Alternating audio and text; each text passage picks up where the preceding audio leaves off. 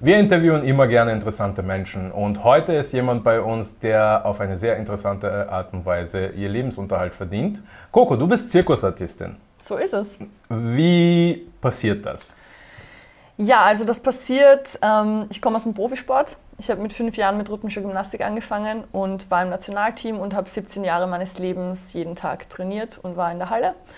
Und je älter ich geworden bin, desto mehr wusste ich eigentlich, dass das für mich keine unter Anführungszeichen verschwendete Zeit sein soll, sondern dass ich, wenn ich so viel Zeit in etwas investiere, damit dann irgendwann auch äh, Geld machen möchte. Und da in Österreich ja finanziell nur Fußball und Skifahren finanziert wird, wie mhm. du wahrscheinlich weißt, mhm.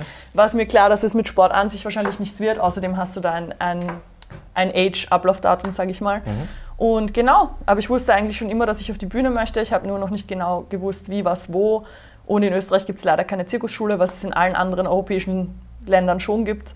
Ähm, aber ich habe mir dann selbst Sachen beigebracht. Ich habe dann zufällig meinen ersten Vertrag in Mexiko bekommen als äh, Feuerspinnerin und habe dort fünf Wochen gearbeitet. In Leon war das, 2013. Und von dort, also ich habe dort halt gesehen, es gibt Akrobatik, Luftakrobatik, Bodenakrobatik, habe das total spannend gefunden und mhm. wollte halt nicht im Ensemble irgendwas irgendwo hinten stehen, die vierte von links, sondern ich mhm. habe halt sehr schnell gewusst, ich möchte halt egozentrisch mein Solo-Ding durchziehen. Mhm. mhm. Und genau, und habe mir dann weitere Verträge erarbeitet. Okay, da hast du jetzt sehr, sehr viel gesagt, das müssen ja. wir jetzt auspacken. ne? Also, ähm, im ersten, also du hast deinen Anfang gehabt im Profisport. Ja. Ne?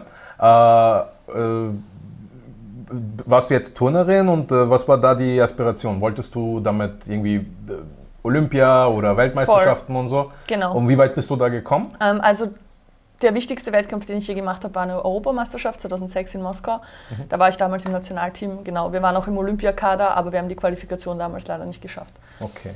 Ja. Und ähm, soweit ich weiß, im äh, Turnen oder im Gymnastik ist, äh, so wie du gesagt hast, Altersablaufdatum relativ jung. Ja? Also mittlerweile nicht mehr so, damals schon. Ja? Aber mittlerweile machen die Mädels länger und jetzt sind teilweise manche sogar schon 28 bis 30. Das war früher nicht so, wo ich noch aktiv war, haben die meisten schon so mit 16, 17, 18 aufgehört. Mit 16, 17, 18? Mhm, das war, du hast so gepiekt so mit 14, 15 und dann 16, 17, 18 war gut, sagen wir 19. Warst du schon Veteranin? So ja, so, voll. Also ab 14 war, war die größte Altersstufe. 14 waren dann alle zusammen. Das war so Senioren. Also das ist Kinderarbeit quasi. Ja, ja. ganz genau. Kinder, Kinderarbeit unbezahlt. Unbezahlt, Yay. ja. Oh. Also, genau. Ja. Äh, gut, ähm, und äh, den, den, also ich meine, Gymnastik kennt man ja vom Fernsehen, also von irgendwelchen Wettkämpfen und so. Äh, und ist Zirkus oder, oder deine, deine ähm, also als Artistin, ist das ähnlich oder ist das mehr oder weniger, wenn du verstehst, was ich meine? Ähm, also es war sehr schwer, die Sportlerin aus mir rauszubekommen, weil in der Artistik möchtest du nicht auf Perfektion irgendwelche Tricks zeigen, sondern du musst da in der Choreografie halt Emotionen rüberbringen. Und wir haben das teilweise schon auch in den Küren gehabt, aber du musstest halt deine einzelnen Elemente, die dir Punkte bringen, einfach schön und sauber abarbeiten. Und bei uns in der Artistik, wenn du eine Choreo auf der Bühne machst, geht es halt mehr um Emotionen rüberbringen, um dein Ding halt dem Publikum zu präsentieren, was du damit sagen möchtest, mehr am Ausdruck. Mhm. Und da geht es halt nicht darum, dass du jetzt einen Trick machst und dann klatschen die Leute. Das passiert automatisch, aber es geht halt mehr, ich sage mal, zeitgenössisch darum, dass du Sachen einfach rüberbringst und das ist halt der Unterschied zum Sport. Du willst halt keine Punkte erzielen, sondern mhm. du willst halt einfach ein schönes, rundes Gesamtpaket halt abliefern. Also es ist komplett anders. Es ist aber natürlich eine gute Basis, wenn du aus dem Sport kommst, weil du halt einfach Sachen schon kannst, wie Flexibilität, Kraft eher weniger, wir haben halt eher Schnellkraft und so koordinative Sachen. Mhm. Also Kraft muss ich, muss ich mir viel dann erarbeiten später. Aber so Flexibilität hat mir sehr geholfen auf jeden Fall. Also ohne das. Okay, also deine Basis ist immer die Gymnastik geblieben, ja, nur es ist in, in, eine andere Richtung gegangen. Genau, okay. ja, ja. Und ähm, du hast jetzt gesagt, du hast deinen ersten äh, Gig quasi beim, in Mexiko mhm. gehabt, in Lyon. In, in Lyon, genau, ja. ja. Äh, und wie, wie kommt man überhaupt dazu? Also wie ist überhaupt dieser Denkprozess gewesen? Okay, das ist etwas, was ich machen möchte. Wie hast du überhaupt davon erfahren? Mhm. Warst du selber im Zirkus oder hast du jemanden gekannt oder ist das was Übliches, was so äh, aus, dem, aus Turnerinnen quasi, ist das eine Option, die vor dir auch Leute gemacht haben? Ähm, es war tatsächlich eine Kollegin auch aus der Gymnastik von mir, die durch eine andere Kollegin in diese, das war eine Feuercompany, das ist gar kein Zirkus gewesen, mhm. sondern einfach eine Feuercompany. Das heißt, du hast Equipment in der Hand und du spinnst, mhm. aber es war im großen Stil. Es war halt für riesige Bühnen gemacht mit, keine Ahnung, 20 Artisten gleichzeitig oder mhm. so.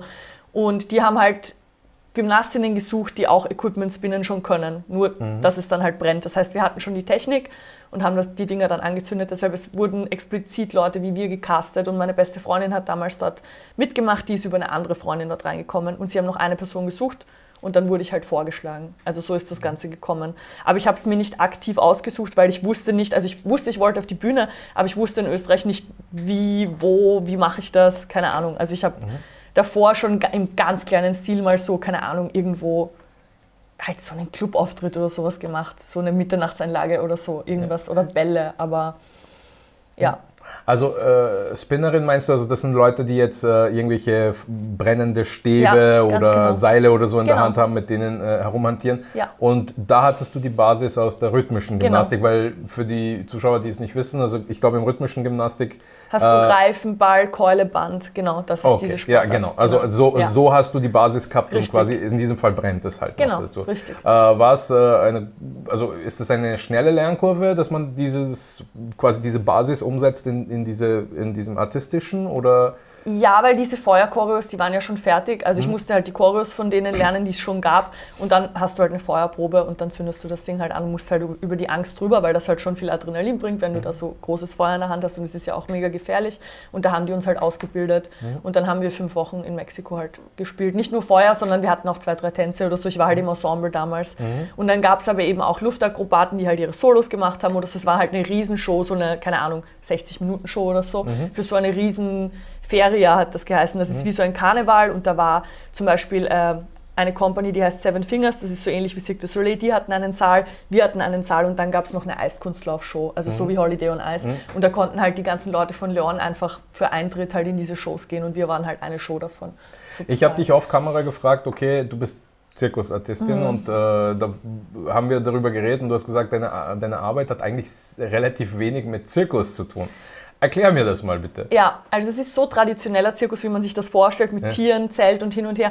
Habe ich und spiele ich auch, aber eher sehr selten, weil die ziehen ja wirklich durch die Städte und mhm. mein preferred Arbeitsstil ist jetzt nicht mit einem Wohnwagen rumzuziehen. Ich bin gerne in meiner Wohnung, ich bin gerne in einem Theater, sagen wir, wo uns eine Wohnung zur Verfügung gestellt wird. Das ist so das, was ich lieber spiele. Deshalb spiele ich eher Varieté-Shows, wie zum Beispiel, zum Beispiel Dinner-Shows wie Palazzo oder so Shows im Stil von Cirque du Soleil, wo du halt dann zum Beispiel einfach ein Quartier bekommst, wenn mhm. du jetzt eine Tour fährst oder so. Also ich mache nicht wirklich viel traditionellen Zirkus, nur wenn sie nahe bei Wien stehen und ich ersetze irgendwen für einen Monat oder so mhm. und ich nach Hause fahren kann, dann mache ich das schon. Aber ich habe selbst halt keinen Wohnwagen, und ich habe mich nie für dieses Commitment entschieden, dass ich wirklich mit einem traditionellen Zirkus mitziehe. Außerdem ist mein Stil auch ganz anders. Mhm. Also traditioneller Zirkus ist halt wirklich eher auf Trickbasis, also Trick, Klatschen, krasser Trick, Klatschen, mhm. boah, noch krasserer Trick. Mhm. Und das, was ich mache, ist halt mehr tänzerisch und mehr ein bisschen zeitgenössisch und genau mehr im Bühnenstil, sage ich mal. Okay. Ja. Ähm, was genau machst du jetzt als Artistin? Also, weil wir reden jetzt viel um, also, also du machst jetzt nicht mehr Feuerspinnerin, sondern du machst Luftakrobatik, soweit ich es verstehe. Genau, also ich mache, wenn ich für Feuer gebucht werde, kann mhm. ich das. Also es ist mhm. definitiv in meinem Skillsortiment. Mhm. Aber ich mache am liebsten, wenn ich es mir aussuchen kann, mache ich gerade Luftakrobatik. Da mache ich Strapaten. Das ist so wie Ringe für die Männer im Turnen, nur mhm. ohne den Ringen. Also quasi du schlaufst ein, du kannst mhm. Tricks auf einer Hand machen und so weiter. Das ist ziemlich invasiv für die Schultern. Mhm. Aber es macht mir mega Spaß, das ist mein Lieblingsrequisit. Dann mache ich Aerial Hoop, also einfach den Ring, den eh jeder kennt. Ring in der Luft. Dann habe ich noch einen Würfel. Also ein Ring. Ein Ring, genau. Ja. Ein Ring, wo man so drinnen sich verbiegt mhm. und so. Dann gibt es noch einen Würfel, den ich mir selbst anfertigen habe lassen, weil der ziemlich einzigartig ausschaut. Das ist so wie ein Diamant, so Diamond Shape. Das mhm. war, weil er mir einfach gut gefallen hat, weil ich das so machen wollte. Also unterschiedliche Luftrequisiten einfach und ich mache auch Boden, also so Schlangenmensch-Style. Also ich mhm. verbiege mich, mache Handstände, da habe ich auch eine Choreo. Also ich mache echt viele unterschiedliche Sachen. Das eignet man sich halt. Ich mache das seit zehn Jahren hauptberuflich und da machst du dann mit der Zeit halt immer mehr Nummern, mhm. die du halt entwickelst für diverse Shows und dann hast du halt so ein Skill-Sortiment, sage ich mal. Mhm. Wenn dich jemand bucht, kann der dann sagen, hey, ich hätte gern diese Choreo oder diese Choreo und, und so weiter und so fort. Okay, also soweit ich es äh, jetzt verstanden habe, du hast fertige Choreografien für jedes Requisit quasi. Genau. Also mit Requisiten meinst du jetzt eben diesen Diamanten Diamant, oder Strapaten ja. oder, oder genau. den äh, Aerial Loop. Und dann hast du dafür jeweils ein paar Choreografien genau. und die kannst du dann jederzeit aufführen, wenn du jetzt äh, gebucht wirst. Ganz genau. Ähm, Du bist jetzt, äh, du machst das jetzt seit zehn Jahren mhm. und davor warst du Profisportlerin. Mhm. Und du hast als Profisportlerin halt, wie wir es besprochen haben, da gab es ein Ablaufdatum quasi, ab dem Zeitpunkt kannst du das nicht mehr machen beruflich, musstest immer auf, äh, musst auf was anderes ausweichen. Wie lange glaubst du, willst du das noch äh, als Hauptberuf machen? Ja, es ist eine sehr spannende, interessante Frage, aber mittlerweile bin ich schon wirklich an dem Punkt, dass ich versuche, nur noch die Jobs zu machen, die mir halt wirklich Spaß machen. Also mhm. früher, wenn man neu ist, man macht halt alles, man will einfach nur auf die Bühne. Und jetzt bin ich ein bisschen picky geworden. Das heißt, es muss schon wirklich gut bezahlt sein. Es muss mir wirklich, es muss das sein, was ich vom Stil auch gut finde. Also ich mache nicht mehr so viele Abstriche. Mhm. Und ich merke halt, dass es klar, körperlich, also du spürst es einfach mehr als Arbeit. Früher war es halt wirklich Passion und ich mhm. mache jeden Job und ich habe es halt nicht gespürt, sondern einfach nur geliebt. Aber irgendwann wird das halt zu einem Job. Deshalb, ich möchte es auf jeden Fall noch weitermachen, solange es mein Körper halt hergibt. Mhm. Aber ich habe ja jetzt auch mit Stand-Up-Comedy angefangen und möchte mich halt, möchte halt so zwei Standbeine. Also diversifizieren also, quasi. Genau, ja. Also, und es ist ja auch immer gut, zum Beispiel, was mein großer Traum gerade wäre, dass ich noch Palazzo spiele. Ich weiß nicht, ob dir das was sagt. Das ist so eine mhm. Dinnershow, die steht auch immer in Wien. Das ist so ein Spiegelzelt und es ist einfach eine mega geile Dinnershow. Und mein Traum wäre, dass ich ähm, vielleicht. Dinnershow. Dinnershow, also, ja. Also die Leute, es ist fancy, die Leute mhm. gehen essen, mhm. dann dazwischen gibt es Acts, dann wieder zweiter mhm. Gang, dann wieder mhm. Acts und so. Und mein Traum wäre, dass ich dort MC mache, also mhm. Stand-up mache und halt einen, einen artistischen Act zum Beispiel. Weil wenn du halt mehr anzubieten hast, wirst du halt auch öfters gebucht, sage ich mal. Mhm. Also wenn ich jetzt halt mehr Sachen kann und mein Spektrum noch mehr erweitere und dann vielleicht eben auch moderieren kann oder ein bisschen Comedy machen kann, ist das nur positiv. Also das eine baut sich auf das andere auf. Und was mich gerade voll interessiert, ich habe ja auch meine eigene Show, wo ich Comedy und Artistik eben verbinde und mhm. noch ein paar Mädels eben dazu gebucht habe. Also mit mhm. einer Kollegin zusammen habe ich die Show, die heißt Spagat und so und die spielen wir im Sommer in der Papierfabrik Varieté. In der Papierfabrik Varieté? Genau, in Klein-Neusiedl. ah, in Klein-Neusiedl. Ja, okay, genau. wann ist das genau? Äh, das ist äh, die letzte, also Juni, 30. Juni, 1.2. und dann das Wochenende drauf nochmal Freitag, Samstag, Sonntag. Also okay. sechs Spieltermine. Sechs Spieltermine. Und es ist ein voll schönes neues Varieté. Da spielen auch schon viele Comedians, haben dort auch schon für sich angemeldet für mhm. Soloprogramme. Und wir haben eben diese sechs Spieltermine bekommen, was ziemlich cool ist und hoffentlich wird es ausverkauft. Ich bin gespannt. Gut. Ja. Ähm, Jetzt, äh, wie entwickelt man eigentlich so ein, also ein Requisit, äh, zum Beispiel, weil du sagst, du hast den Würfel ja selbst entwickeln lassen, ja. Äh, selbst bauen lassen. Äh, wie kommt man überhaupt auf diese Idee? Und, und wenn man ein Requisit hat, wie du sagst, zum Beispiel die Strapazen, mhm. weil die mhm. mache ich sehr gerne, wie entwickelt man dafür, äh, also äh, im Grunde, was ich wissen will, ist, wie ist dein kreativer Prozess mit den einzelnen Requisiten? Mhm. Ähm, also es ist sehr unterschiedlich. Bei Cube war es tatsächlich so, ich habe einen super Varieté-Vertrag in Deutschland bekommen, der über ein Jahr ging und ich hatte meine Bodennummer und habe eine zweite Nummer gebraucht. Und Cube ist ein sehr schönes ästhetisches Requisit. Wenn du das anleuchtest, ist es schon geil. Und ich hatte damals einfach nicht viel Kraft und ich war aber flexibel. Das heißt, im Cube war es leichter, gewisse Tricks, die ich schon kann, einfach zu machen. Also mhm. das hat mir jetzt nicht, ist mir jetzt nicht besonders schwer gefallen. Ich habe mir einfach ein paar Tricks erarbeitet, die ästhetisch und schön wirken und es war im Endeffekt eine schöne ästhetische Nummer. Ich habe mir eine Musik ausgesucht und auf die Musik die Choreo selbst erfunden. Aber bei Strapaten zum Beispiel, weil das einfach körperlich extrem, das machen eigentlich mehr Typen als Frauen. Es mhm. ist einfach schultermäßig extrem invasiv. Du hängst meistens an einer Hand. Du musst alles mit, deiner, mit deinem ganzen Bodyweight halt machen. Mhm. Da war ich äh, in Montreal bei einem Cirque du Soleil Coach, war ich trainieren für drei Monate Hardcore und dann nochmal später noch einen Monat, weil du dir erst die Skills arbeiten musst, okay. weil du an Strapaten sonst nichts kannst. Also Cube war viel leichter zu erlernen als Strapaten. Mhm. Da habe ich zuerst technisch was gemacht und ich bin immer jemand, der braucht Musik, Musik inspiriert mich und dann mache ich mir selbst die Choreo. Okay. So ist es bei mir. Es gibt auch Leute, die sich einen Choreografen checken und mhm. sich das selbst, also halt choreografieren lassen, aber ich mache gern meine eigenen ah, Aber weil du gesagt hast, das ist ja sehr viel, hat sehr viel mit Emotionen zu tun und was äh, muss eine Aussage haben. Äh, was, was versuchst du da äh, in die Richtung zu kommunizieren eigentlich? Mm, also beim Cube war es wirklich so, dass es war so ein bisschen also die Musik und alles, es hat so ein bisschen eine toxische Beziehung dargestellt zu dem Requisit, so ein bisschen eine Hassliebe mhm. und das habe ich irgendwie versucht zum Ausdruck zu bringen. Wusste ich aber noch nicht, wo ich es angefangen habe. Mhm. Also wo ich angefangen habe, waren es eher einfach nur irgendwelche Moves, Bewegungen, mhm. dann habe ich mir ein bisschen die Lyrics angehört mhm. und immer mehr habe ich mich dann in diese Emotion halt reingesteigert. Mhm. Aber für mich kommt die Emotion immer wirklich mit, je öfter ich mich zur Musik bewege mhm. Und die Emotion kommt für mich und was ich damit sagen will, eigentlich erst nachher dazu. Also es gibt auch Leute, die sagen, hey, ich will das und das ausdrücken, jetzt suche ich mir dazu eine Musik, ich mache es halt umgekehrt. Mm. Ich, mich inspiriert das Lied und dann kommt bei mir die Emotion dazu. Verstehe. So, ja. Verstehe. Aber ich glaube, da hat jeder seinen ah, eigenen ah, ja, Stil. Ja, aber das interessiert ja, mich halt, wie du, wie du, wie dein Zugang ist zu dem. Ja. ja. Ähm, und äh, gibt es sowas wie eine, ähm, also im Kampfsport gibt es ja so Gurtsysteme, ja, also mhm. wie, wie, man, dass man, dass man besser wird und besser wird.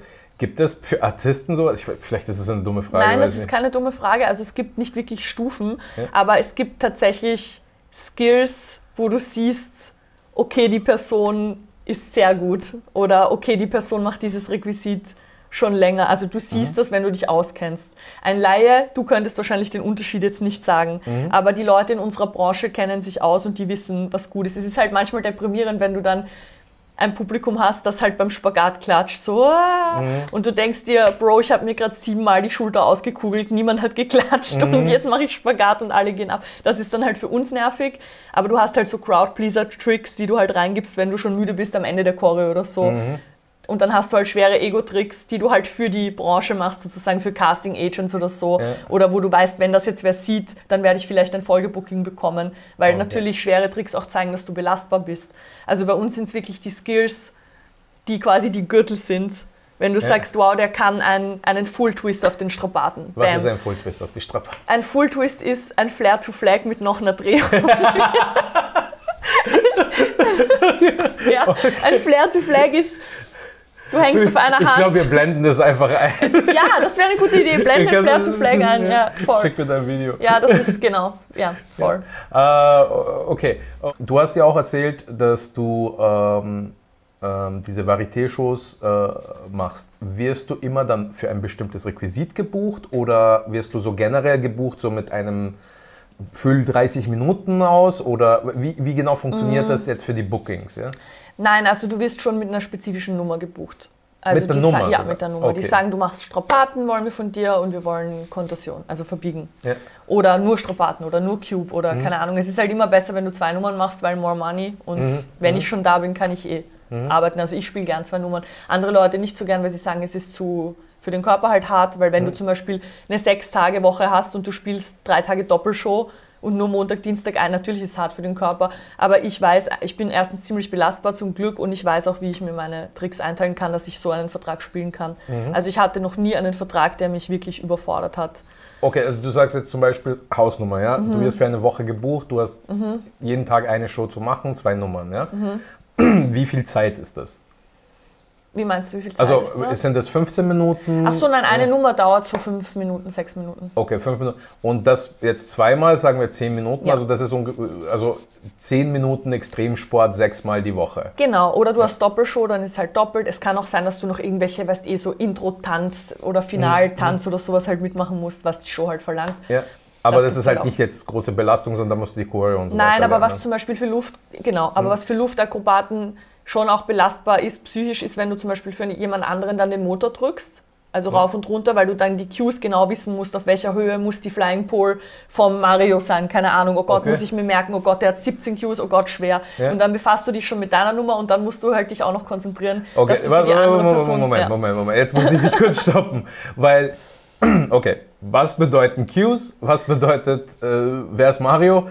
Das ist nur ein Beispiel. Ja, aber, aber, ja. aber das sind, äh, also im Grunde, die, deine Requisiten bewegen sich rauf und runter. So Im Idealfall, ja. ja. Also du kannst auch statisch spielen, aber gute Theater haben einen Motor. Das heißt, du wirst mit dem Motor hoch und runter gefahren in der, okay. Choreo, in der Luftchoreo. Okay. Und wenn zwei Luftakrobaten vorhanden sind, dann drücken die sich meistens gegenseitig den Motor, weil wir natürlich besser abschätzen können, wie das geht. Okay, also wenn ich einem ja. Luftakrobaten sage, hey, du musst das und das ist der Cue, das Cue, das Zeichen, dass ich rauf muss. Mhm. Wenn ich den Flair mache, mhm. dann weiß er, ah ja, den Flair. Und jemand, der vielleicht Handstand auf der mhm. Bühne macht, weiß halt nicht, was ich okay. meine. Deshalb, wir tauschen dann, also meistens so ist das ein Austausch, dass wir uns halt gegenseitig Motorfahrten machen. Okay, okay. Genau. Das ist wahrscheinlich auch mit sehr viel Vertrauen verbunden. Extrem, ja. ja, ja. ja. Das Leben liegt in um, der ähm, Hand des anderen. Jetzt mal eine andere blöde Frage, du machst das jetzt schon seit zehn Jahren. Ist dir mal äh, ein Unfall passiert oder Verletzungen oder ein Kollegen? Ist das üblich oder ist das eher Ausnahme? Ähm, es ist nicht sehr üblich. Mir ist tatsächlich noch nie in der Artistik was passiert. Ich habe mir mal beim Tanzen zwischen Gymnastik und Akrobatik mal das Knie verletzt. Mhm. Aber bei meinem Job noch nie. Ich hatte echt Glück, mir ist noch nie was passiert. Es passieren schon Dinge, aber ich persönlich habe zum Glück noch nichts extrem Tragisches gesehen. Mhm. Aber man weiß natürlich zum Beispiel, bei Cirque du Soleil wer abgestürzt oder so. Mhm. Keine Ahnung. da gibt es halt schon Horror-Stories. Also aber es ist, ist nicht sehr, sehr üblich jetzt. Es ist nicht sehr üblich. Ich mhm. habe Sachen gehört, ich war zum Glück nie dabei, mhm. weil natürlich, wenn du sowas siehst, ist das natürlich auch kontraproduktiv für deine Psyche. Und genau, man schaut halt auch, dass man sich nicht auf sowas fokussiert, bevor man selbst seine mhm. Nummer spielt auf 10 Meter Höhe. Halt auch du bist Künstlerin plus Profiathletin in einem und da spielt natürlich die psychische ja. Äh, Komponente nochmal eine Rolle. Äh, wie, also jetzt einmal nur zuerst einmal das Körperliche, wie hältst du dich fit oder, oder bereit für deine Shows? Äh, machst du irgendwelche, irgendwelche besondere Übungen, Training oder ist das, äh, ist das eher das, diese Artistik an sich, also die Übung sich dich selbst äh, fit hält oder, oder wie macht man das? Mm, tatsächlich leider nicht. Also Techniktraining ist am Anfang herausfordernd für den Körper, aber du gewöhnst dich extrem schnell dran und dann musst du natürlich zusätzlich dich fit halten auch noch. Mhm. Also ich mache schon, ich trainiere meine Skills, schaue, dass die bleiben oder mhm. entwickle sie weiter und dann muss ich schon zusätzlich teilweise noch ins Gym oder irgendwelche High-Intensity-Trainings machen oder so, dass ich halt in Shape bleibe. Mhm. Aber das ist auch, glaube ich, mein eigener Ansporn an mich selbst und ich merke halt auch, wenn ich jetzt drei Kilo schwerer bin, wenn du an einem Arm hängst, das ist ein mhm. Riesenunterschied oder ein halbes Kilo schon, ja. Oder wenn du im Handstand stehst, du spürst wirklich jedes, keine Ahnung, Gramm eigentlich, was zu viel ist oder mehr ist. Und es ist natürlich angenehmer, wenn du leichter bist. Mhm. Also es ist aber auch teilweise schwer, dein ästhetisch, deinen ästhetischen Körper und dein, dein Idealgewicht zu verbinden. Weil zum Beispiel ich persönlich möchte jetzt nicht mega skinny sein, mhm. weil mir das einfach auch nicht so gefällt. Und also es ist eine, eine persönliche Geschmackssache. Aber wenn ich ein bisschen leichter bin, ist es natürlich leichter für meine Tricks. Zum Beispiel jetzt muss ich halt schauen, dass ich mir noch gefalle, aber halt genau auch leicht genug bin für meine mhm. Tricks und das ist teilweise Und jetzt einmal generell nicht jetzt Ästhetik, sondern Fitness. Ja. Äh, natürlich, weil du gesagt hast, jetzt High Intensity, weil natürlich du ja. fünf Minuten, sechs Minuten, zweimal, vielleicht dreimal äh, auf der Bühne komplett hundertprozentig abliefern musst körperlich. Ähm, äh, das ist natürlich intensiv, aber mhm. wie hältst du jetzt deinen Körper zusätzlich fit? Also nicht jetzt nur vom Ästhetik her, sondern vom Fitness her. Ja, ich, also ich mache schon eher Kraftausdauersachen. Also ich gehe jetzt nicht wirklich pumpen auf Hypertrophie oder so. Mhm. Das habe ich früher ein bisschen gemacht, wo ich, keine Ahnung, wo ich noch nicht wirklich Luftakrobatik gemacht mhm. habe. Aber klar, wenn ich zum Beispiel Strapaten-Conditioning-Training mache, mhm. das ist eh, also du kriegst eh voll die Schultermuskulatur und so oder Physiotraining und alles. Aber ich gehe jetzt nicht extra ins Gym und sage, oh, ich muss jetzt Deadlifts machen oder so. Nein, mhm. sowas mhm. eher nicht, weil das auch eher schlecht für die Wirbelsäule dann ist oder so. Also ich muss wirklich schauen, dass ich eher mit Krafttraining an meinen Requisiten. Also viele Leglifts, viele Klimmzüge, okay. solche Sachen, die halt produktiv für also das, eher Körpergewichtssachen. Genau, eher Körpergewichtssachen. Weil du willst ja nicht jetzt unbedingt Muskelmasse zunehmen, nein, genau. weil das ist ja das ist kontraproduktiv. Genau, ja. nein, sondern eben mehr okay. Kraftausdauer. Ich mache schon einiges an Squats und Burpees und so mhm. Scheiß, aber ich mache es halt nicht mit viel Gewicht, sondern halt mhm. mit weniger Gewicht. Und, mhm. Also und Kraftausdauer, aber so, dass du, dass du quasi eine bestehende Muskulatur möglichst stark, also möglichst ja. viel aus der Muskulatur rausholst, anstatt mehr Muskulatur anzulegen. Genau, ja. Um mehr Eher lange, dehnbare Muskeln. Mhm. Aber ich mache wirklich viel High Intensity. Also ich mache meistens sechs Übungen, vier Runden, 45 Sekunden on, 15 off. Mhm. Und das mhm. geht voll rein, wenn ja, du, ja, also das ist richtig anstrengend. Danach bist und, du K.O. Genau, und wenn ich das sechsmal die Woche mache, zusätzlich zu meinem, mhm. zu meinem Skill-Training, das eh auch zwei Stunden am Tag einnimmt oder drei mhm. teilweise, und dann noch Choreo-Training, es kommt eh drauf an, ob ich Show habe am Abend oder nicht. Wenn ich am Abend Show habe, mache ich natürlich weniger. Aber das hält dich fit. Also da kannst du, mhm. mhm. so scheiße kannst du dich aber, gar nicht ernähren. Aber du machst jetzt nicht zusätzlich jetzt, keine Ahnung, Yoga oder irgendwas um... um, um ich bin keine um, Yoga-Person. Ja, ja. Also ja, aber du bist, du bist, also wir, wir kennen uns ja aus, aus dem Stand-up und manchmal sitzt du einfach, weil wir warten, ja. bis, bis wir auf die Bühne können und da sitzt du einfach da und ja. bam, machst einen Luftspagat ja. oder so. so bin ich immer so, heute, was ist mit dir? Warum machst ich du das? Ich mache tatsächlich kein Flexibilität oder fast kein Flexibilitätstraining, weil das einfach so ist. Weil dadurch, dass ich das als Kind halt angefangen habe, ah. für mich ist das ganz normal da und ich habe richtig Glück mit meinem Rücken. Ja. Mein Rücken ist super flexibel nach wie vor. Ich bin wirklich, das ist glaube ich auch genetisch, keine Ahnung. Aber da habe ich echt richtig Glück und bin auch froh drüber. Ich dehne viel zu wenig. Wenn ich mehr machen würde, wäre es noch cooler, aber ich habe irgendwie keinen Bock. ich muss schon so viel machen, ich habe irgendwie keine Lust Verstehe schon. Ja. Ja. Aber du musst quasi jeden Tag trainieren, jeden Tag äh, Skills trainieren, aber auch jeden Tag dann auch noch Fitness und dann nochmal Flexibility, das würde dann den Rahmen sprengen. Es kommt wirklich auf die Woche an und mhm. es kommt auch darauf an, für was ich mich vorbereite. Wenn ich mich mhm. wirklich für einen Vertrag vorbereite, dann mache ich halt mehr meine Choreos durch. Mhm. Zum Beispiel gehe ich ins Training, wärme mich gescheit auf, mache vielleicht einen kleinen Zirkel und mache dann meine Nummer viermal hintereinander mhm. durch. Weil wenn ich sie viermal hintereinander im Training kann, kann ich sie locker einmal auf der Bühne. Äh, so. Weil du jetzt gesagt hast, aufwärmen. Wie wärmst du dich auf? Jetzt ähm, beim Training und auch beim Show. Mhm. Ich mache tatsächlich gern ein bisschen Ballett an der Stange. Okay. Also einfach so Basic Ballettübungen, weil das einfach koordinativ und es macht den Körper schön warm. Oder wenn ich top motiviert bin, mache ich wirklich High Intensity einfach. Mache mhm. High Intensity, dann mache ich so ein bisschen Brücke, ein bisschen mhm. Überspagat vom Sessel oder so, einfach ein bisschen reindehnen. Aber du wirst eigentlich, oder geh Handstand-Skills durch oder häng mich, wenn es die Möglichkeit gibt, Backstage an irgendeinem Trapez kurz auf. Also es ist, aber es ist alles mehr psychisch mittlerweile. Also du wirst eher die Gelenke äh, geschmeidig machen, die ja. Muskeln geschmeidig machen genau. und nicht jetzt unbedingt Puls hochfahren und. und äh, Nein, das nicht. Nein. Okay. Nein, einfach gut. nur ein bisschen ja. warm machen. also wenn man aufwärmen sagt, normalerweise hat es ja damit zu tun, dass man ein bisschen seinen Puls hochfährt. So auf, äh, ja, nein, ja. so nicht, nein. Nicht eher so, ruhig, damit ich Kraft habe für die Nummer okay. und, okay. und es ist wirklich komisch, weil früher dachte ich immer, oh mein Gott, ich muss eine Stunde aufwärmen und habe mir voll den Stress gemacht, aber ich brauche jetzt so 15 Minuten und dann geht alles chillig. Also, es ist also glaub, glaubst du, dass dein Körper einfach so äh, quasi weiß, oh okay, jetzt muss ich performen? Ja, jetzt, und mit äh, Adrenalin geht alles und ich habe mittlerweile auch viel mehr Vertrauen. Ich weiß, ich kann die Sachen mhm. auch fast unaufgewärmt. Natürlich ist es gesünder, wenn ich mich eine Stunde aufwärme, aber mhm. müde. Ähm, verstehe. Alt und müde. Ja, Niemand zahlt mir das scheiß Aufwärmen. ich ziehe mir, zieh mir meine Socken nicht an, wenn ich kein Geld kriege. Früher so, bitte darf ich auftreten. Ja. So, wie viel? ja, okay. Ja, ja aber irgendwann normal. muss man, oder? Ja, normal, ja. ja. Äh, jetzt komme ich eigentlich wieder zu einem Thema zurück, den wir eh vorhin ein bisschen angeschnitten haben. Ähm, wir haben gesprochen, im Gymnastik war früher so 18, 19 war schon Ablauf, äh, mhm. war es schon zu alt eigentlich. Äh, wie ist das eigentlich als Zirkusartistin? Gibt es Artistinnen, die das, keine Ahnung, mit 40, 50 noch machen? Gibt es tatsächlich, ja. ja? Die gibt's. Ich persönlich, ich setze mir auch kein Limit, aber ich möchte trotzdem in nächster Zeit eher auch schauen, dass ich mir eben, wie gesagt, ein zweites Standbein mhm. aufbaue mit Comedy oder dass ich vielleicht ein bisschen in die Regie-Richtung gehe, was ich jetzt eh auch das Glück habe, schon machen zu können mit Spagat und so eben. Mhm. Da führe ich halt Regie und das finde ich auch total interessant und das würde mich auch super interessieren oder ein bisschen choreografieren. Coachen tue ich auch schon ein bisschen, wobei das macht mir ehrlich gesagt noch, dafür bin ich noch zu narzisstisch oder so. Ich möchte mhm. selber mein Ding machen, keine mhm. Ahnung. Aber ja, also ich möchte ich möchte schon auch produzieren, Shows produzieren, Regie mhm. führen, das interessiert mich voll.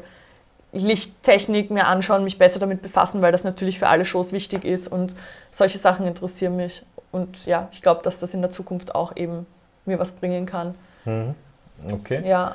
Und ähm, also du willst das jetzt nicht, du willst nicht die Artistin sein, die mit 50, 60. Also ich möchte schon irgendwann gern auch ein Kind, wenn es sich ergibt. Und mhm. ich glaube, dass ich das ich schließe es nicht aus, aber ich kann mir nicht vorstellen, dass ich noch Bock habe, mit 50 auf der Bühne zu stehen. Mhm. Also es macht mir jetzt noch super Spaß, wenn es die richtige Show ist, mhm. aber ich glaube, es wird mir mit 50 nicht mehr so taugen wie jetzt, glaube okay. ich. Okay. Aber, ja. aber du willst etwas mit Artistik noch immer zu tun haben, in Form von Regie, in Form von Coaching? Ja, oder? auf jeden Fall. Okay. Ja. Auch äh, so ein Thema, was wir vor, vor, der, vor der Aufnahme jetzt gesprochen haben. Ähm, diese Artistenwelt ist ja so eine eigene eigenes Bubble. Ne? Äh, und du hast mir erzählt, ihr, ihr habt so ganz spezielle Begriffe für Nicht-Artisten. Wie nennt ihr die nochmal? Muggels. Muggels. Aber wie gesagt, das ist eine herablassende, arrogante, jokingly, also es sagt doch nicht jeder, ja, ja, aber das wurde irgendwie, wir gehen da jetzt nicht drum und sagen, oh du scheiß Muggel, also ist es nicht, aber so manchmal als Spaß, bevor wir halt sagen, die normalen Leute, weil das ja. klingt ja auch komisch, das stellt uns ja als Weirdos da, sagen wir dann halt manchmal Muggel. Ja, was für Arten von Artisten gibt es eigentlich? Also du bist jetzt Requisitenartistin und genau, dann gibt es Boden Akrobat, ich bin Boden. Akrobatin, ja. würde man jetzt sagen, als ja, Begriff. Akrobatin, dann gibt es, also Akrobat ist halt alles Luftboden, dann gibt es Jongleure, dann gibt es ähm, Jonglage hat auch wieder Untergruppen, Antipodistik, das heißt, du machst Fußjonglage, Du machst was? Fußjonglage. Ja, du liegst am äh, Rücken und jonglierst mit den Füßen, okay. das heißt Antipodistik. Okay. Also es gibt auch Contact Juggling, dass du halt zum Beispiel Bälle rollst und damit jonglierst. Es gibt so viele unterschiedliche Jonglagearten. Dann gibt es halt die ganze Duo-Akrobatik, dann gibt es Titterboard, das ist so ein Brett, wo einer mhm. springt und der andere fliegt und so. Dann gibt es so Russian Bar, da hältst du so eine Stange und schmeißt die Leute in die, es gibt tausend okay, ja. Zauberer, äh, Comedians natürlich auch, ja. Clowns, also ja. jetzt, ja, man nennt sie, ja. Oh ja, man sagt schon noch Clowns. Was ist für dich der größte Unterschied zwischen jetzt Artisten und Muggels? Charakterlich oder was meinst du? Ja. ja ich glaube, dass ich, ja. Als Menschen einfach. Ah, ich glaube, wir sind schon ehrgeiziger. Jetzt könnte man jetzt sagen, also ich will jetzt nicht sagen, dass alle Muggels unehrgeizig sind, ja. so meine ich es nicht. Aber was unseren Körper betrifft, sind wir auf jeden Fall ehrgeiziger. Ja, aber ihr seid auch alle Athleten im Grunde, ja? Ja, ja.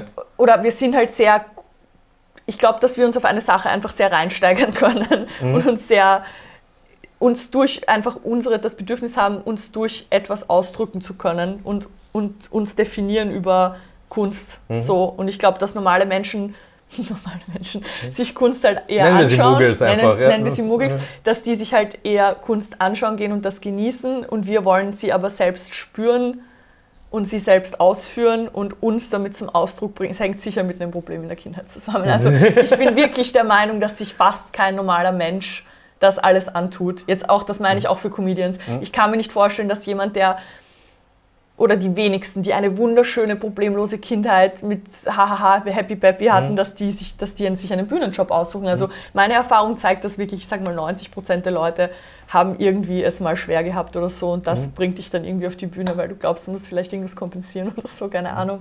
Meinst du Aber auch ehrgeizig so, dass es, dass sie, dass die Artisten sich äh, reinsteigern auf Sachen, die eben ein ein normaler Zuschauer gar nicht merkt, dass das jetzt was ganz, ganz Besonderes war und ein sehr was, ja. äh, sehr was. So Ego-Tricks. Ja, ja, ja, es ist natürlich ego-befriedigend, wenn du halt auch Sachen kannst, die jemand anderer nicht kann. Also für mich war es wirklich auch das, ich war von klein auf halt special durch meinen Sport. Mhm. Alle waren immer feiern, äh, fortgehen, ich war immer im Training und es war mhm. irgendwie cool. Mhm. Und, und wenn du das dann aufhörst, das fick dich total, Entschuldigung, darf ich das mhm. sagen? Piep, ja, ja. das macht deinen Kopf kaputt, ja, wenn ja. du plötzlich nicht mehr special bist und dann so einen Normalo-Job zu haben, das ich konnte mich nicht auf die, ich mhm. konnte mich nicht mal auf die Uni setzen und chillen, mhm. weil mich das so eingenommen hat mein ganzes Leben lang und das dann aufzugeben und plötzlich nicht mehr special zu sein, eigentlich ist es ja total weird, wenn man das so mhm. sagt, aber so hat sich für mich ja, angefühlt. Das, so, ja. Ich bin nicht, ja, aber es hat sich für mich angefühlt, wenn ich jetzt nicht auf der Bühne stehe oder mich nicht irgendwie vor Leuten präsentieren kann, dann bin ich nicht mehr ich.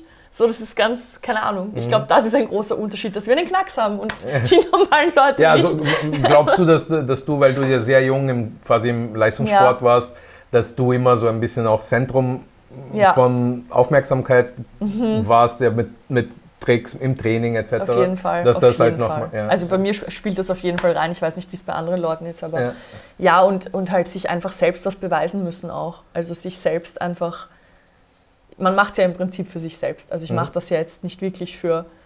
Gibt es so ein Ziel, wo du sagst, das möchte ich als Artistin noch erreichen? Ja, es gibt einige. Okay. Es, also eben Palazzo möchte ich spielen. Also Cirque du Soleil hätte ich natürlich nie Nein gesagt. Das ja. ist halt mega schwer, dort reinzukommen. Cirque Eloise ist eine coole Firma. Das ist auch so ähnlich wie Cirque du Soleil. Für die hätte ich auch, also so kanadische Firmen habe ich noch nichts gespielt. Das hätte ich extrem gern mal noch gemacht. Also wenn sich das anbietet, sofort dabei. Palazzo wäre echt geil. Palazzo möchte ich aber wirklich in Verbindung mit Stand-up machen, das wäre mir ein Anliegen. Mhm. Also ja, es gibt auf jeden Fall noch Bucketlist-Sachen. Aber wenn ich das habe, ich habe schon coole Sachen gespielt. Ich habe GOP gespielt, ich habe Kristallpalast gespielt, ich habe sehr renommierte Varietés in Deutschland mhm. gespielt, was ich, also was ich auch erreichen wollte und erreicht habe, wo ich stolz drauf bin. Aber es gibt auch noch Sachen, die ich will. Ja, mhm. gibt es noch einiges. Ähm, um nochmal auf das Thema Fitness zurückzukommen, hast du irgendwie irgendeinen speziellen Anspruch auf deine Ernährung? Weil du hast schon Gymnastik, da ist immer, äh, ist ja verbunden mit diesem Stigma, ja. dass da alle äh, quasi äh, drei Tage lang das Essen nicht anschauen. Ist das wahr, erstens? Und zweitens, oder ja. und wie ist das mit, mit Artisten und wie ist das dann mit dir? Bei uns war es heftig. Also jetzt wird auch eher auf gesunden Lebensstil, sage ich mal, geschaut, dass die Kinder halt oder die Jugendlichen sich halt einfach gesund ernähren. Mhm und vielleicht ohne Zucker und einfach schauen, Low Carb oder so irgendwas machen. Und bei uns war es halt echt kein Essen.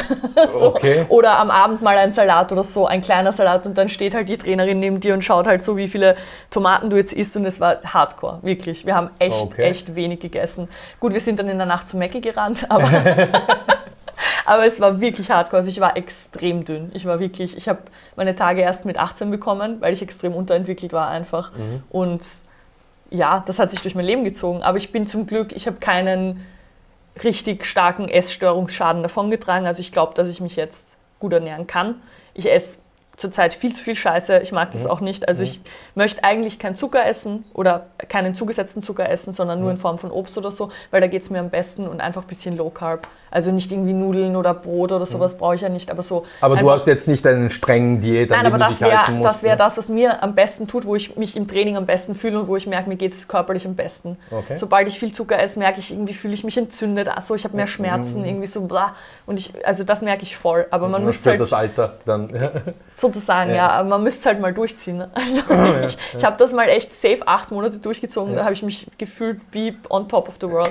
Dann irgendwann, ah, einmal Schokolade und dann geht's los. Aber, aber du bist jetzt nicht so wie, es gibt ja genug so Profisportler, die dann so ziemlich streng damit, äh, also die vielleicht auch noch sogar kontraproduktiv sind, weil sie eben ja, so nein, genau darauf achten. Nein, um Gottes Willen. Nein. Und äh, wie ist das mit Nahrungsergänzungsmitteln? Ähm, ist das überhaupt ein Thema für dich oder generell für Artisten? Mm, schon, es gibt schon Leute, die Proteinshakes teilweise trinken, aber ich glaube, es ist eher weil sie keine Zeit haben dann zum Essen, wenn irgendwie viele Proben sind oder so. Also mhm. eher in die Richtung. Aber ich kenne mich damit nicht besonders gut aus. Ich, das Einzige, was ich mache, ein paar Vitamine, so Vitamin D, Vitamin mhm. B12, Vitamin C haue ich mir irgendwie rein mhm. und so ein paar Fischölkapseln, weil ich gehört habe, das ist gut für die Gelenke. Mhm. Ob es was hilft, kein Plan. Aber ich rede es mir irgendwie ein. Aber, okay. ich, es ist aber es ist kein, kein großes Thema für dich Kein jetzt? großes Thema für mich. Okay. Also alle meine Bluttests sind okay und ja. Und Was machen, ähm, also, äh, weil, weil wir über Gesundheit gesprochen haben und du hast vorhin die psychische Gesundheit. Oh ja. Als, als, als Künstlerin, glaube ich, ist das ein viel größeres Thema. Ja. Jetzt nicht jetzt unbedingt im athletischen Kontext, sondern erst im künstlerischen Kontext. Wie ist es mit Artisten? Wir Muggels wollen es wissen. Ja, es ist, es ist wirklich schwer. Also das ist ein sehr orges Thema, weil wir einfach so Druck haben, dass du Jobs bekommst und es gibt netto fünf gute, ja. Mhm. Und es gibt Artisten wie Sander mehr. Okay, es gibt Millionen von Artisten, es gibt Millionen von guten Artisten mhm. und es ist echt hart, an die guten Jobs zu kommen und das ist ein richtiger Struggle. Und selbst wenn du einen hast, heißt das noch lange nicht, dass du weiterarbeitest. Also konstante Arbeit zu haben, ist wirklich schwer in dem Field, sage ich mal. Und es gibt wenige, die das jahrelang schaffen, durchzuziehen und davon zu leben, weil es einfach keine Jobs gibt oder wenig Jobs gibt. Und selbst da ist es dann ein bisschen Vitamin B, eh wie überall. Mhm. Und du musst halt, sage ich jetzt bös ausgedrückt, extremer Schleimer sein. Also, weil das mhm. die Branche einfach erfordert. Und ich bin es zum Beispiel nicht. Ich kann mich nicht zu jemandem hinstellen und mich einschleimen. Ich bin Schlechterin. Ich möchte es nicht. Ich möchte wegen meinen Skills gebucht werden passiert halt eher sehr, also ich habe gut gearbeitet, aber es ist mhm. wirklich schwer und das nimmt dich schon mit. Also wenn du, wenn du weißt, hey, ich habe die nächsten fünf Monate keine Arbeit mein nächster Vertrag ist, keine Ahnung, in einem Jahr, der fix ist. Es kommt dann eh immer wieder was rein, ja, aber in dem Moment fühlst du dich richtig scheiße und das mm. geht mhm. bis zu Depressionen und du liegst da, weißt nicht, was du machen sollst. Soll ich mir einen Nebenjob suchen, aber dann geht der Fokus zu viel auf den Nebenjob, dann vernachlässige ich mein Training.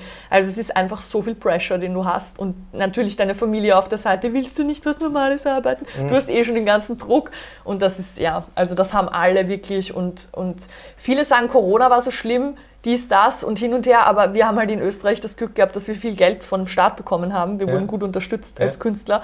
Und für mich war Corona einfach, boah, ich kann mal chillen, weil es arbeitet keiner.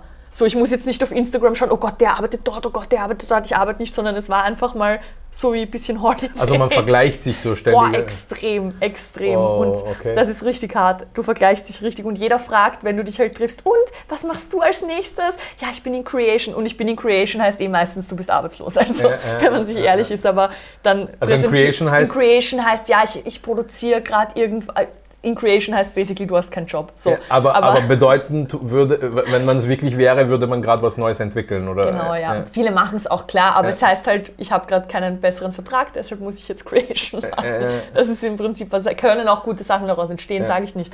Aber es ist schon, du vergleichst dich extrem und es ist halt, wird halt immer dieses Happy, nein, es ist eh alles gut und ja, und da habe ich mit dem trainiert und dann habe ich, das geht auch immer, wo habe ich trainiert und mit wem, das ist jetzt mhm. der neue Trend. Ja, mhm. ich habe in Montreal trainiert mit, ich schließe mich da nicht raus, aus, ich mache das selber. Ja? Ich habe in Montreal trainiert mit Victor Fomin. Boah, wirklich so. Da droppst du halt so die Names und dann bist du halt irgendwie cool. So, das ist gerade so der, wirklich, das ist gerade so dieses, und wo warst du? Ja, ich war in London trainieren, ich war dort trainieren und so. Es ist ziemlich viel Pressure. Du musst sehr viel machen, dass du cool bist. Ist ja, aber ist es wichtig, dass man cool ist? Äh, du musst Bringt schon präsent sein. Ja, das kann, doch, Connections, es ist alles Connections. Du musst Leute kennenlernen, du musst socialisen. Mhm. Wenn, wenn dann irgendwer wo ausfällt, dann denkt vielleicht jemand, ah, die könnte ersetzen, mhm. dann wirst du halt so, so kriegst du die Jobs. Wenn mhm. du das nicht machst, dann ist Arsch. So.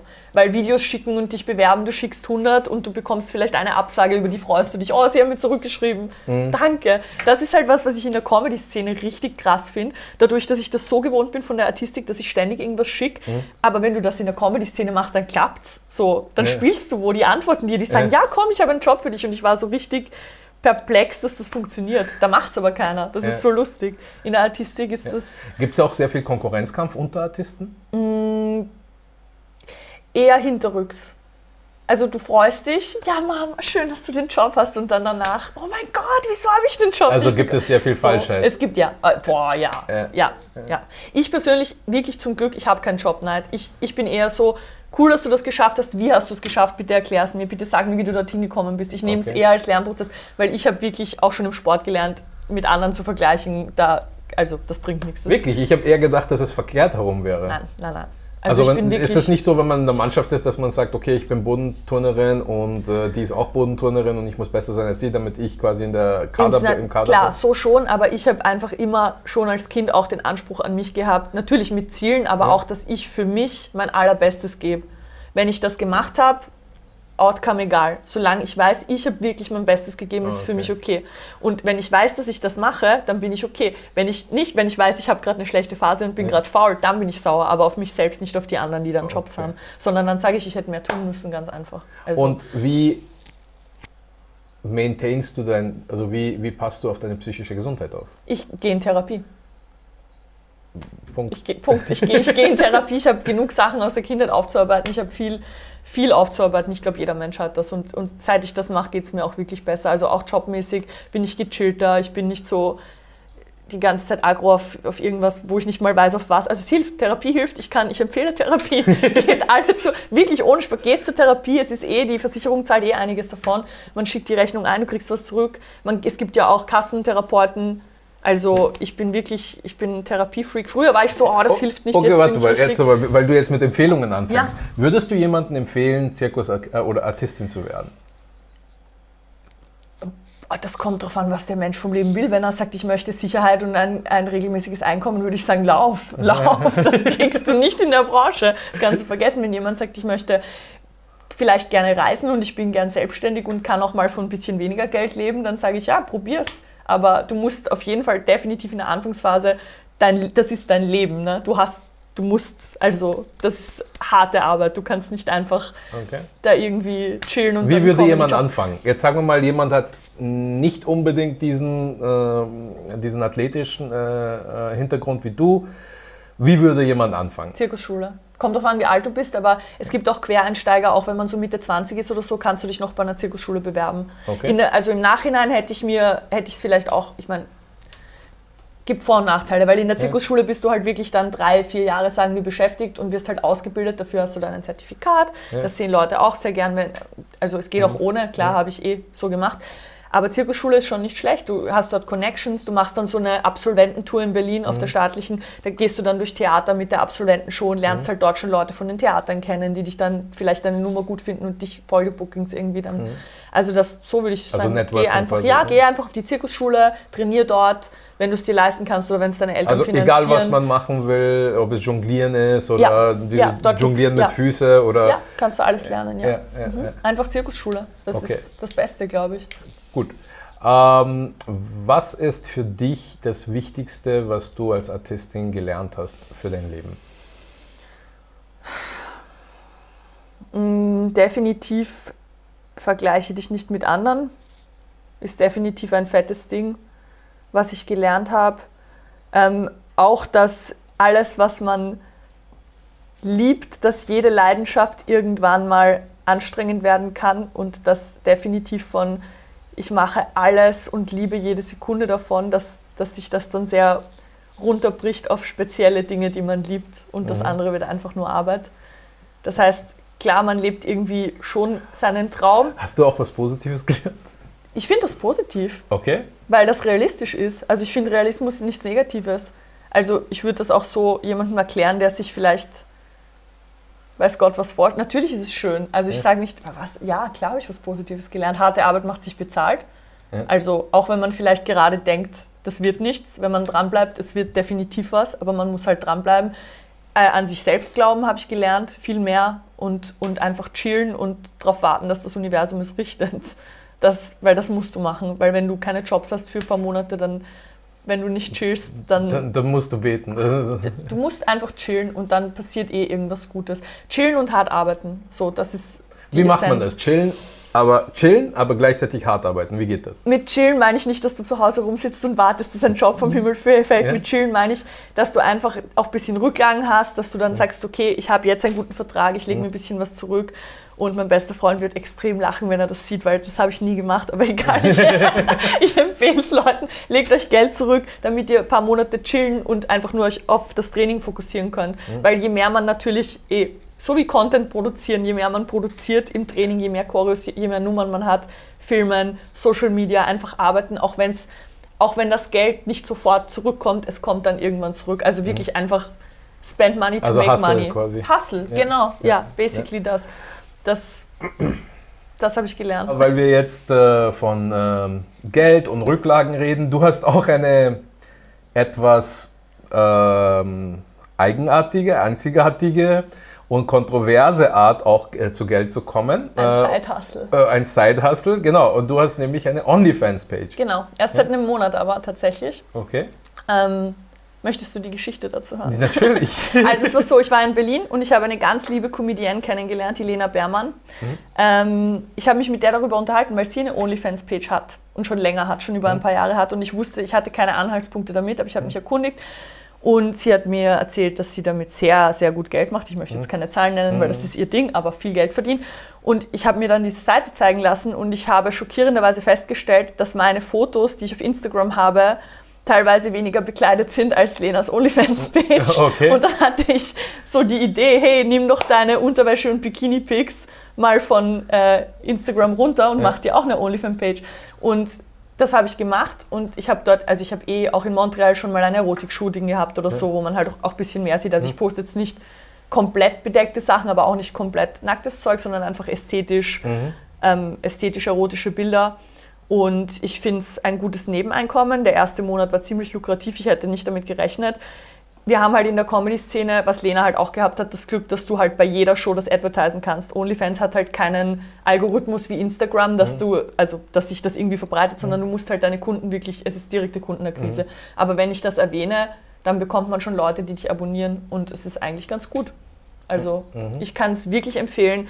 Ich finde, jeder, der eine Page hat, hat die Power, was er postet für Content und was er macht. Du wirst zu nichts gezwungen. Es ist mega safe. Du musst alles verifizieren hundertmal. Mhm. Es wird auf jedes Foto ein fettes Logo gedruckt, dass es niemand weiterverwenden kann. Du kannst nicht, nicht screenshotten. Es ist einfach mega safe als Environment. Und ich finde, dass, also ich fühle mich damit also wenn man, wenn man, wenn man äh, solche Sachen posten will, empfiehlst du OnlyFans auf jeden Fall. Ja, auf jeden Plattform. Fall. Ja, auf jeden Fall, bevor man das auf Instagram quasi raushaut und verschwendet. Also es, ist, es hat ja nur irgendwie so einen, einen negativ behafteten Ruf, weil halt sehr viel, oder nee, will ich gar nicht sagen, es gibt halt sehr viel Pornografie, die auch gratis ist dort. Soll jeder machen, was er will, mhm. aber OnlyFans ist definitiv auch etwas, wo man einfach, wo zum Beispiel vielleicht irgendjemand sieht dich und ist neugierig, wie siehst du aus in Unterwäsche, okay, schaue ich mir an, dafür, also mir ist lieber, der zahlt dafür, um sich das anzusehen, als er sieht es auf meinem Instagram, weißt du? Warum nicht? Mhm. Also ich fühle mich damit sehr empowered und ich finde es gut.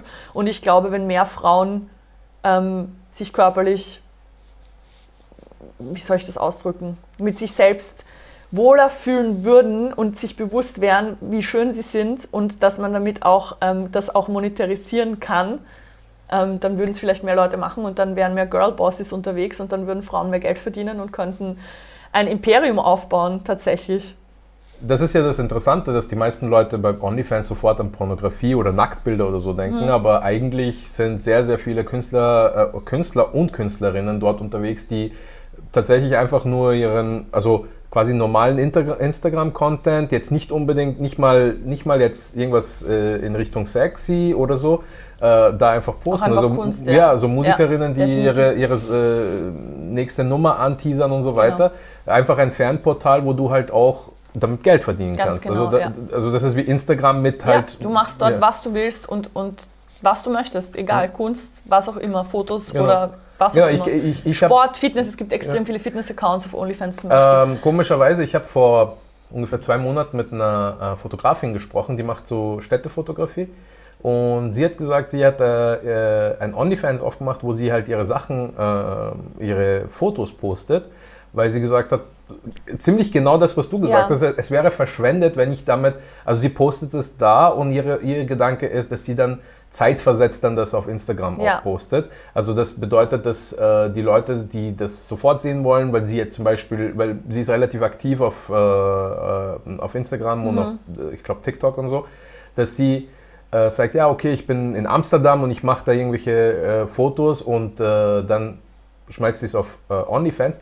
Und ihr Ding war, dass sie gesagt hat, sie verkauft über OnlyFans viel mehr Fotos. Mhm. Also tatsächlich, dass die Leute dann ihre Werke kaufen, ja, die äh, auf OnlyFans ihr folgen, kaufen eher als Leute, die ihr auf Instagram folgen. Ja. Sie hat über eine Million Follower auf Instagram, was Boah, äh, enorm ist. Ja, ja, ja. Aber, aber auf OnlyFans hat sie ein paar tausend und sie sagt, aber diese Leute, die sind tatsächlich erstens die zahlen für ihr Werk äh, und zweitens eben, dass die dort viel mehr Geschäft Ja. lukriert, komischerweise.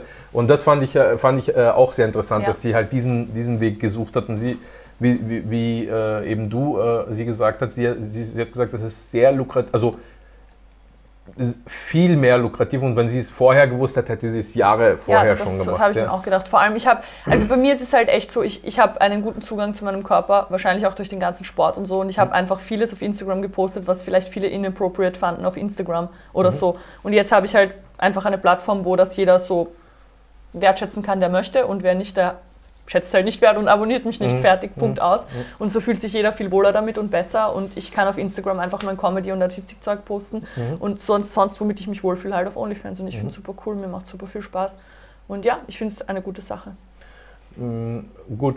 Ähm, für, für dich, ähm, was wäre jetzt ein Best-Case-Szenario Richtung ähm, Artistik? Äh, äh, was wäre jetzt der nächste, die nächsten Schritte? Wie, wie, stell, wie, was wäre so dein, deine Traumvorstellung von den nächsten fünf bis zehn Jahren?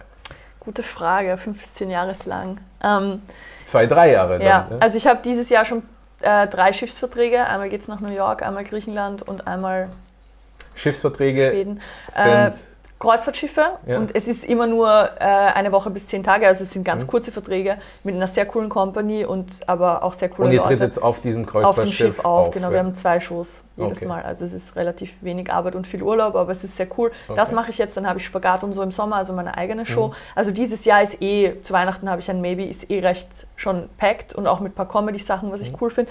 Aber die nächsten Jahre, ich, ich möchte wirklich gern eben noch noch mal schauen, dass ich mich für Palazzo weiterhin bewerbe Mhm. und Cirque Eloise. Diese zwei Sachen liegen mir noch sehr am Herzen. Also das möchte ich versuchen. Ich möchte mich aber auch noch mehr in der Comedy-Szene etablieren, sowohl in Deutschland als auch in Österreich, weil mir das gerade mega viel Spaß macht und Mhm. ich bin jetzt auch in Berlin dann mit Kaui äh, Mhm. zwei Wochen und wir werden dort Open Mics machen und ich habe auch ein paar Showcases sogar. Also es wird, ist jetzt gerade wirklich so, dass Comedy auch ein bisschen lukrativer wird, also nicht mega, aber halt ein bisschen und ich möchte das auf jeden Fall kombinieren, auch weiterhin. Wenn meine Show gut läuft in Papierfabrik Varieté, dann möchte ich, dass die vielleicht noch woanders spielt, in anderen Varietés oder so, weil das ist für mich halt wirklich das, was ich machen will. Das ist meine Kunst, so wie ich sie will. Ich als Regisseurin, ich kann, ich habe Namenfreiheit, ich kann mich ausleben, ich kann machen, was ich will und das ist das Geilste. Also im Idealfall einfach meine Show in irgendwelchen renommierten Theatern spielen und sie dorthin verkaufen oder so. Das wäre so das Ziel. Also meine, ich sage immer meine Show. Entschuldigung, es ist die Show von mir und Katharina Weigmann, meine liebe Kollegin. Nicht, dass ich da alle Credits, das sind unsere Show. Okay.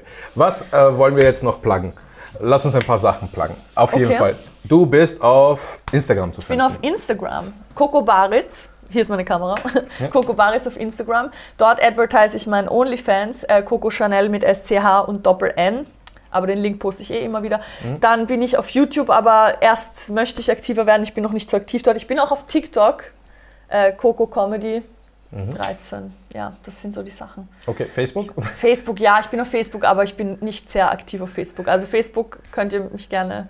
Äh, nicht abonnieren? Nein, befreundet, befreundet mich. Ich habe jetzt nicht so eine Fanpage, aber befreundet mich auf Facebook. Ich habe gerne neue, neue Freunde, denen schicke ich dann meinen OnlyFans-Link.